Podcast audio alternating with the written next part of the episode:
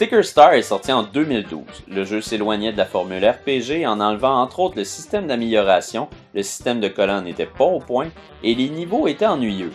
Voici maintenant Color Splash. Est-ce que Mario peut nous offrir une aventure palpitante ou est-il un meilleur concept sur papier? Get it? Conseil sur papier? La couleur a été dérobée du monde de Mario. Tous les Toads se sont fait aplatir comme des crêpes et oui, la princesse Peach fut kidnappée par Bowser. Mario doit ramener la couleur à l'aide d'un marteau qui peinture et de son nouvel ami, un seau de peinture nommé Peinturion. Oui, l'histoire est classique, mais pour une fois, Nintendo se fait du plaisir avec l'idée. Les dialogues sont hilarants et il y a beaucoup d'autodérision. On fait des blagues sur le ridicule des situations et du monde de Mario. D'ailleurs, le script est une force incroyable. Tout d'abord, le système de combat. On utilise maintenant des cartes. On ramasse les cartes un peu partout dans les niveaux en battant des ennemis, mais on peut aussi en acheter dans une boutique. Quand on arrive dans une bataille, comme d'habitude, on voit nos ennemis et on décide de ce que l'on utilisera. On choisit nos cartes en les plaçant. Certaines de ces cartes n'ont plus de couleur, donc on doit les peinturer pour leur donner de la force. Une fois qu'on a fait nos choix, on envoie nos cartes du gamepad à l'écran. Ensuite, comme avant, on peut frapper nos ennemis plus fort en pesant au bon moment. On peut aussi se protéger de la même façon. C'est une formule qui fonctionne très bien. Évidemment, il nous faut les bonnes cartes et plus le jeu avance, plus on en accumule. Ça peut devenir mélangeant quand on en a beaucoup. Le seul moment où le système de combat fonctionne moins, c'est pour les boss. Il nous faut exactement la bonne carte pour battre un ennemi. Donc on embarque dans la bataille et on espère avoir la carte pour pouvoir le battre. Quand on l'a pas, malgré nos efforts, on meurt et on doit refaire tout le niveau pour aller battre ce boss. C'est très frustrant. La fameuse carte dont je parle est une carte objet. Les cartes objets sont de véritables objets comme un ventilateur, un citron, une boule disco ou une ventouse par exemple. Ces cartes sont puissantes et peuvent non seulement nous aider pour les boss, elles sont aussi la solution à certains puzzles. Les puzzles sont assez simples. C'est souvent une question d'avoir la bonne carte ou de transformer l'écran en 2D. On appuie sur un bouton et un tiret apparaît à l'écran. On n'a qu'à se placer au bon endroit et en découpant le tiret, on peut amener Mario du point A au point B. C'est très efficace et toujours amusant à faire. Ce que j'ai aimé des puzzles aussi, c'est qu'on nous donne plusieurs outils pour ne pas être mal pris trop longtemps dans Color Splash.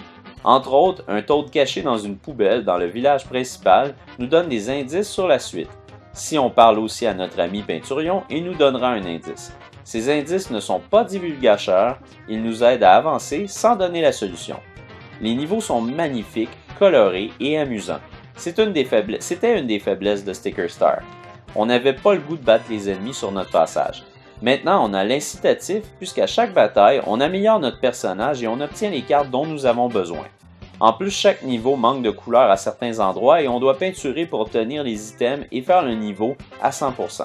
On les peinture à l'aide de notre marteau peinture. Oui, un marteau qui lance de la peinture. J'avoue que c'est absurde.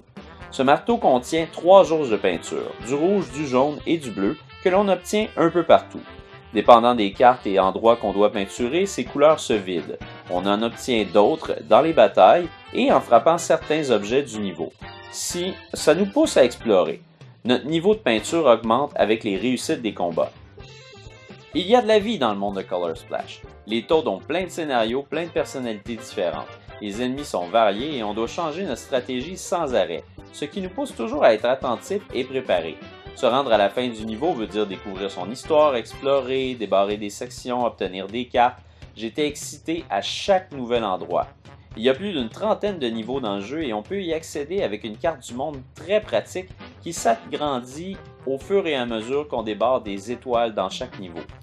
On indique sur cette carte-là où aller pour certaines missions non terminées aussi. Par contre, ce jeu-là nous force à revenir sur nos pas dans les niveaux précédents pour accéder à des endroits non disponibles auparavant. Comme l'exploration est encouragée, c'est quand même un léger détail. On enlève beaucoup d'éléments RPG, mais on réussit tout de même à créer un jeu qui évolue sans arrêt. La progression est là, les cartes, les niveaux, les ennemis évoluent en même temps que nous. Le monde qui se dévoile devant nous est fait totalement en papier, c'est très impressionnant, une superbe direction artistique. Plus les événements se précipitent et ne, se ressemblent jamais. J'ai fait des concours dans une arène de roche-papier-ciseaux, j'ai travaillé dans un cirque, j'ai créé un tsunami, j'ai navigué dans un bateau énorme, j'ai fait une visite dans une maison hantée. La liste est vraiment longue, je pourrais en parler longtemps. Vous allez être surpris du nombre d'événements présents dans Color Splash. Ces situations m'ont fait rire et m'ont donné goût de faire le jeu à 100%. Paper Mario Color Splash est possiblement un des derniers grands jeux que nous aurons sur la Wii U et il ne déçoit pas.